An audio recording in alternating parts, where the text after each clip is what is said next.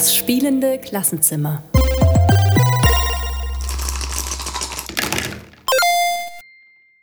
Ja, hallo und äh, herzlich willkommen. Äh, ich freue mich sehr. Heute haben wir als äh, Gast Anne Hackner hier vom Spielecafé der Generationen. Hallo Anne, schön, dass du da bist. Hallihallo, grüß euch. Sag mal, ähm, magst du dich vielleicht selbst kurz vorstellen? Wer bist du und was machst du? Genau, ich bin die Anne Hackner, bin pädagogische Mitarbeiterin im Spielecafé der Generationen bei uns in Pfarrkirchen in Niederbayern. Das Spielecafé der Generationen ist ein gemeinnütziger Verein. Der ist offen für Spielenachmittage, Spieleabende und vergibt auch das Spielesiegel, das Generationensiegel. Also wir zeichnen Spiele aus, die generationentauglich sind. Ich als pädagogische Mitarbeiterin gehe in Einrichtungen mit Gesellschaftsspielen. Ich bin in Pflegeheime, in Schulen, Kinderhort unterwegs, habe Spiele dabei, habe einmal wöchentlich Seniorencafé bei uns in der Stadt und so spiele ich mit jung bis alt. Das klingt nach einem sehr, sehr spannenden Job. Ähm, du hast das gerade gesagt, ihr vergebt auch so ein Siegel für, sagen wir, generationsübergreifend taugliche Spiele. Ihr nennt das ein bisschen anders. Ähm, ich würde da gerne mal anfangen. Was macht denn ein Spiel tauglich, so dass es eben von alt und jung gespielt werden kann? Ja, das muss einige Kriterien durchlaufen. Es geht schon los beim Material. Ist es gut greifbar? Ist es für alle gut erkennbar? Sind die Farben deutlich oder bei schwächerem Licht vielleicht rot und orange nicht so gut zu erkennen? Also da geht's schon los. Sind die Spielregeln verständlich? Und dann geht's weiter mit dem Spielprinzip. Ist es für alle interessant, für jung und alt oder sagen die Kleinen, ach, das will ich unbedingt nochmal spielen, aber die ältere Generation sagt, oh nein, nicht das schon wieder, sondern einfach die Spannung für jung bis alt, dass die aufrecht erhalten bleibt. Und da haben wir schon einige Spiele ausgezeichnet. Genau, und die stellen wir dann immer auf den Messen oder auf der Homepage von unserem Blog immer wieder vor. In Kürze kommt ein neues Spiel dran. Oh, das darfst du aber noch nicht verraten, oder? Nein, Nein, natürlich nicht. Okay. Dann, dann, sind wir gespannt. Wir ähm, verlinken, wir haben so, so Show Notes, wo sagen wir mal, wichtige Links, ähm, wo man nochmal weiterlesen kann, angegeben werden. Ähm, da würde ich sagen, stellen wir das mal rein. Da kann jeder nochmal ähm, reinschauen ähm, und sehen, was ähm, zuletzt ausgezeichnet worden ist und kann sich auch noch ein bisschen reinlesen. Ähm, was mich interessieren würde, und so bin ich ja auch auf dich als äh, Gesprächspartnerin gekommen. Du gehst ja auch in Schulen und da kommt ja die Verbindung auch mit unserem Podcast her. Hm, Nutzt du diese Auswahlkriterien auch für die Projekte, die du in den Schulen machst? Mm, teilweise. Also je nachdem, welches Thema oder warum ich in die Schulen reingehe. Ich bin jetzt momentan in der Förderschule bei uns im Ort. Da habe ich das Projekt Spielend Lesen lernen. Da habe ich die Spiele jetzt weniger dabei, bin aber auch in einer Montessori-Schule oder im Kinderhort da sind ab und zu schon Spiele von unserer Generationenliste mit gefragt und werden auch gerne gespielt. Mhm. Du hast gerade gesagt, in der Förderschule hast du das Projekt Spielend Lesen lernen. Ähm, was, was machst du da genau? Ähm, das klingt erstmal sehr spannend, so aus meiner Perspektive. Genau, das ist ein Projekt, das haben wir gefördert gekriegt vom Bayerischen Jugendring. Und ich habe da jeden Dienstag drei Gruppen. Also die erste bis zur dritten Klasse und wir spielen zusammen Lesespiele. Also das hört sich jetzt vielleicht ein bisschen lernmäßig an, ist es aber nicht. Ähm, Spiele, bei denen einfach etwas zu lesen vorkommt. Es kann ein Wort sein, es kann schon ein bisschen ein längerer Text sein, bei denen ähm, die schon ein bisschen besser lesen können. Oder eben einzelne Schlagwörter, wo man dann Spiele ähm, damit verbinden kann. Zum Beispiel kennt jeder Hangman, wo sie ein Wort finden müssen und das Wort bilden. Oder sie lesen ein Wort und schreiben es dann auf, wie bei Activity, oder machen es per Pantomime nach. Genau, da gibt es ganz viele verschiedene. Und die sind sehr gefragt und bei den meisten merken die Schüler gar nicht, dass sie lesen. Also dass das eigentlich der Grund ist, warum wir das jetzt in diesem Projekt spielen, weil das Spielen im Vordergrund steht. Mhm. Wie unter welchem Namen läuft das dann in der Schule? Also wie lernen die Kinder das kennen? Unter dem Projekt Spielend Lesen lernen. Also so ist es betitelt. Ah, okay, also das wollte ich gerade sagen, weil du gesagt hast, die merken das gar nicht, aber es steht schon im Namen drin. Also ja, versteckt es nicht ganz. Genau. Nein, im Namen ist es drin. Wir verstecken es bei den Spielen. Bei denen sie gar nicht merken, dass das eigentlich ein Lesespiel ist. Ja, du hast ja gerade schon zwei, drei Beispiele genannt. Äh, welche Spiele hast du sonst noch dabei? Und ähm, genau, wie wählst du die aus?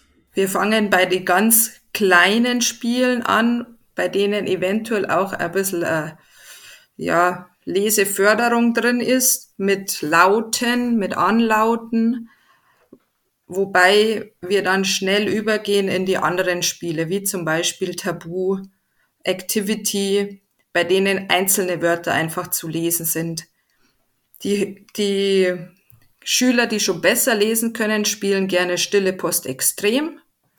Oder es gibt so kleine Detektivspiele wie Detective Charlie, wo sie ein bisschen ähm, rätseln müssen. Da stehen Namen auf den Karten oder auch ein kleiner Text. Bei den Einzelnen lesen die Schüler die Namen vor und ich lese den Text dann. Bei den Älteren, die lesen schon die komplette Karte. Mhm. Und ähm, wie ist das äh, Projekt eingebettet in die Schule? Ähm, ist es eine, fest in den Stundenplan integriert oder ist es eine Form von AG, wo die Schüler, die Interesse haben, freiwillig kommen? Und wie sieht die Zusammenarbeit mit den Lehrerinnen und Lehrern aus? Das ist direkt im äh, Stundenplan mit eingebettet. Also ähm, das ist, die Lehrer wählen eine kleine Gruppe an Schülern aus. Also es sind immer vier, die mit mir mitgehen. Und ähm, genau, eigentlich die Schüler wollen alle. Wir wollten es erst machen, dass, dass immer die feste konstante Gruppe beisammen bleibt, dass wir stetig aufbauen können. Ähm, ganz konnten's wir, konnten wir es nicht durchführen, weil alle Schüler sich das mal anschauen wollen und mitspielen wollen. Jetzt tauschen wir ein bisschen durch, aber im Grunde ist immer die, die gleiche Gruppe, die dabei ist. Die Klassen in der Förderschule sind nicht ganz so groß. Von daher ist dieser Wechsel auch in Ordnung. Könnt ihr denn schon, ich weiß nicht, wie lange machst du das schon in der Schule?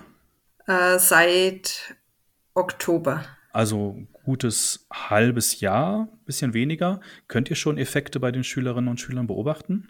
Ja, also die Schüler wünschen sich dann auch immer Spiele, die ich schon dabei hatte, dass sie es nochmal spielen wollen. Und man sieht da schon, dass, dass einfach die, die Erstklässler jetzt auch mehr können. Die, die können natürlich noch nicht alle Laute oder alle Buchstaben jetzt am Anfang, weil die in der Förderschule relativ langsam das angehen. Aber man sieht da schon, dass, dass das langsam aufbauend funktioniert. Mhm.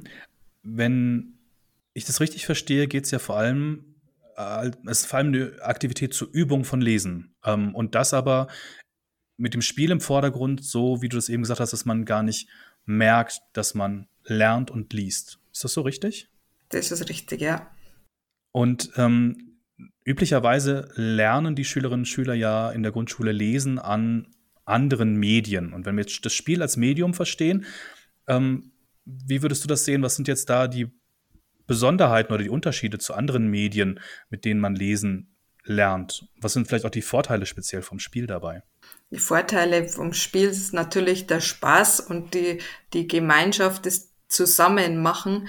Und sie merken es ja einfach gar nicht bei den anderen Medien oder wenn sie jetzt mit der Tafel an der Tafel sitzen und stur die Buchstaben oder die Wörter schreiben, ähm, das ist was ganz anderes, wie wenn sie es hier im Spiel machen. Ob ich jetzt ein Spiel oder ein Wort auf einer Karte lese und das dann per Zeichnen wiedergibt, dass die anderen erraten müssen, da ist nicht das Wort im Vordergrund, sondern einfach das Spiel mit den anderen, dass sie das erkennen oder pantomimisch darstellen. Also das, das Lesen und Lernen steht für die Kinder nicht im Vordergrund, die sehen das nicht, dass das eigentlich ein Lernen ist. Die sehen das als Spielen und das ist einfach, dadurch lernen sie es schneller und einfach, haben einfach Spaß daran. Warum lernen sie es denn damit schneller? Weil sie es gern machen und immer wieder wiederholen. Mhm. Ähm, ich ich finde das äh, interessant, weil du hast gerade ja zwei, drei Beispiele genannt für Spiele, die du mitbringst. Und das sind ja Spiele, die gar nicht fürs Lernen gemacht sind, sondern das sind ja Spiele, das hast du ja auch gerade deutlich gesagt, wo, das, wo der Spielspaß im Vordergrund steht, die man auch genauso gut in der Gruppe mit Freunden, mit der Familie spielen könnte. Ähm, und gleichzeitig gibt es aber speziell auch für die Grundschule und fürs Lesen, Lernen und für die Leseförderung sehr, sehr viele Lernspiele. Wie siehst du die und setzt du die auch ein oder bewusst nicht? Ich setze die auch mit ein. Ich habe zum Beispiel ein Wörterspiel, wo sie Wörter nachbauen oder nachlegen müssen.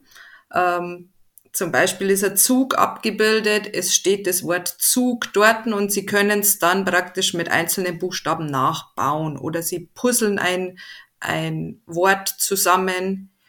Ich habe auch das Elexikon oder Elektrospiel mit Anlauten, wo es dann blinkt, wenn ich das richtige Wort dazu finde. Die habe ich immer im Raum mit aufgebaut und die sind jederzeit für die Kinder bespielbar.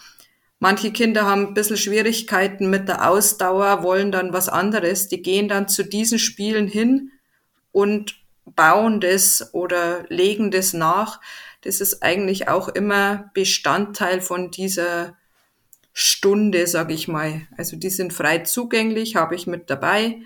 Aber im Vordergrund oder beliebter sind die Spiele, bei denen wir alle zusammen sind. Das mhm, ist nochmal ein wichtiger Unterschied, ähm, ob man genau alleine mit dem Material spielt, wie das gerade bei dir durchklang im Lernspielen, oder ob man mit der Gruppe dann auch interagiert. Ganz genau. Also bei den Lernspielen ist meistens so oder bei mir, bei vielen so, das sind Einzelspiele, das praktisch alleine das Wort bilden müssen, legen müssen oder finden müssen und die anderen sind meistens in der Gruppe. Hm. Du hast ja eingangs auch gesagt, dass du noch ein zweites Projekt hast, wo du in die Montessori-Schule gehst. Und wenn ich das richtig im Kopf habe, heißt es Spielen für alle und hat wahrscheinlich einen ganz anderen Fokus als das Leseprojekt. Ganz genau. Ich bin ich Dienstagnachmittag in der Montessori-Schule zu diesem Projekt. Die Kinder können sich freiwillig anmelden und da wird eineinhalb Stunden lang gespielt, was sie gerne wollen. Ich habe eine riesen Spielkiste dabei und dann wird gespielt oder auch Tischfußball habe ich auch mit dabei. Ganz genau. Also das ist freiwillig, das ist nicht in, im Unterricht mit eingebaut, das ist so ein Nachmittagsprojekt. Hm, und wie ist das zustande gekommen? Ähm, bist du auf die Schule zugegangen oder haben, hat sich die Schule bei dir gemeldet? Das war durch unsere Vorstandschaft, die hatte die Kinder in der Montessori-Schule. Dadurch ist es zustande gekommen. Hm. Und ähm, meistens auch wenn man das im AG-Bereich im Nachmittag macht, hat man ja so eine Idee, was das bringen soll. Was äh, ist denn eure Idee? Warum macht ihr das? Was ist deine Perspektive und was ist die Perspektive der Schule? Vielleicht sind die gleich, aber vielleicht gibt es auch Unterschiede. Das ist einfach auch unsere, ähm, ja, was wir im ganzen Verein als, als Perspektive haben, die Spiele weiter raustragen, gerne spielen. Wir spielen alle gerne und wollen das weiter verbreiten. Ähm, den Spaß daran, die Gemeinschaft daran dass einfach alle zusammenspielen können, egal woher sie kommen und welcher Hintergrund, ob ärmer, reicher, schwächer, deutsch, nicht deutsch. Wir können alle zusammen ein Spiel spielen und das ist einfach auch das Schöne dran. Hm, und spiegelt sich das in der Gruppe der Kinder wieder, die bei dir in die AG kommen? Ja, da spielt jeder mit. Also da wird keiner ausgeschlossen und wenn irgendwo ein Platz frei ist und ein Kind noch nichts gefunden hat, dann darf das bei den anderen mitspielen. Also das ist schon so, dass da jeder willkommen ist. Hm, ich finde das einen sehr schönen ähm, Ansatz. Ich glaube, dass der auch gut funktioniert. Jetzt mache ich aber nochmal so die Lehrerperspektive auf, die ich ja immer mit mir rumtrage und gar nicht ablegen kann. Ähm, du hast das eben bei dem anderen Projekt gesagt, naja, wir spielen halt und dann lernen sie nebenbei lesen oder sie üben das Lesen und sie merken das gar nicht. Und ähm, bei dem zweiten Projekt hast du jetzt sehr stark betont, ähm, dass es darum geht, so eine Spielkultur ähm, und auch ja das Gemeinsame ähm, in die Gesellschaft zu tragen, was ähm, auch eine Grundidee ähm, des Spielecafés der Generationen ist. Aber aus deiner Sicht ähm, ist das bei dem Spielen für alle Projekt auch so, dass sie vielleicht ohne es zu merken, da auch Kompetenzen einüben, dass die gefördert werden? Also ich glaube, das ist allgemein bei den Spielen so, dass Kompetenzen gefördert werden. Sei es die Kommunikation bei manchen Spielen oder sei, das, sei es das soziale Lernen, die Konzentration, dass man dabei bleibt, Spiel zu Ende spielt. Also Kompetenzen werden immer gefördert. Es sind ja aus meiner Sicht Kompetenzen, die in der Grundschule ja auch besonders wichtig sind, gerade in dem Alter, genau solche Dinge zu lernen. Ganz genau, ja. Und das spielt jetzt aber keine Rolle für euer Projekt oder für die Auswahl der Spiele. Bei dem jetzt nicht. Also ich habe ich hab Spiele dabei, wie zum Beispiel ähm, Looping Louis, das von den Erwachsenen jeder als anderes Spiel kennt. Die Kinder spielen so gerne. Ähm, ich habe aber auch unsere Generationenspiele dabei oder Stille Post extrem dabei, bei dem es le ums Lesen geht, ums Schreiben geht, ums Erkennen und Malen geht. Oder Activity habe ich da auch dabei, wo es ums Erklären und Pantomime geht. Ähm, also wir haben Spiele von ja ganz leicht bis bisschen schwieriger, je nachdem, was die Kinder gerade spielen wollen. Mhm. Also kann ich mir das so vorstellen, du kommst mit einem großen Korb an oder mit zwei Körben an, stellst sie in den Klassenraum und die Kinder, die an dem Tag Spaß haben oder dafür angemeldet sind, äh, kommen in den Raum, suchen sich dann gemeinschaftlich Spiele aus. Und was ist dann deine Rolle dabei? Ganz genau. Also ich habe eine Riesenkiste dabei mit Spielen, baue die auf. Die Schüler kommen und suchen sich Spiele aus. Manche kennen sie schon und wenn nicht, dann bin ich zum Erklären da. Also ich erkläre sie, ich spiele auch mit, ähm, habe die Spiele dann immer ein paar Wochen dabei und dann tausche ich aus. Also mit der Zeit können die Kinder dann den anderen die Spiele selbst erklären und dann wird wieder, kommt wieder was Neues dazu. Dass sie selber einfach auch zu, zu den Erklärern werden und ich mich zurückziehen kann. Ja. Und hast du so eine Art na, Curriculum ist zu viel gesagt, aber es gibt ja Spiele, die sind zugänglicher und einfacher und Spiele, die sind komplexer. Sowohl was die ähm, Regeln angeht, was aber auch die Handhabung des Materials angeht. Ähm, hast du da so eine Idee, dass du am Anfang des Jahres angefangen hast mit leichteren, einfacheren Spielern, Spielen und äh, im Lauf dann jetzt eben in deinem Paket, das du mitbringst, auch Spiele hast, die vielleicht äh, komplexere Mechanismen beinhalten? Oder bringst du das mit, was die Kinder sich wünschen oder was ihr gerade ausgezeichnet habt. Genau. Wie, wie erfolgt die Auswahl der Spiele? Gibt es da eine, eine Idee hinter? Also ich bringe mit erstens, was sich die Kinder wünschen und zweitens bunt gemischt von leicht bis etwas komplexer. Ähm, wir haben jetzt die Schüler bis zur fünften Klasse mit drin. Ähm, die wollen dann manchmal ein bisschen was Komplexeres, aber nicht zu schwierig. Ähm, manchmal Splendor habe ich mit dabei, das schon ein kleiner Einstieg ist, aber ansonsten eigentlich durch die Bank von ganz leicht bis bisschen schwierig habe ich alles mit dabei, dass einfach die Auswahl da ist, je nachdem, welche Gruppe sich gerade zusammenfindet und was sie spielen wollen. Hm.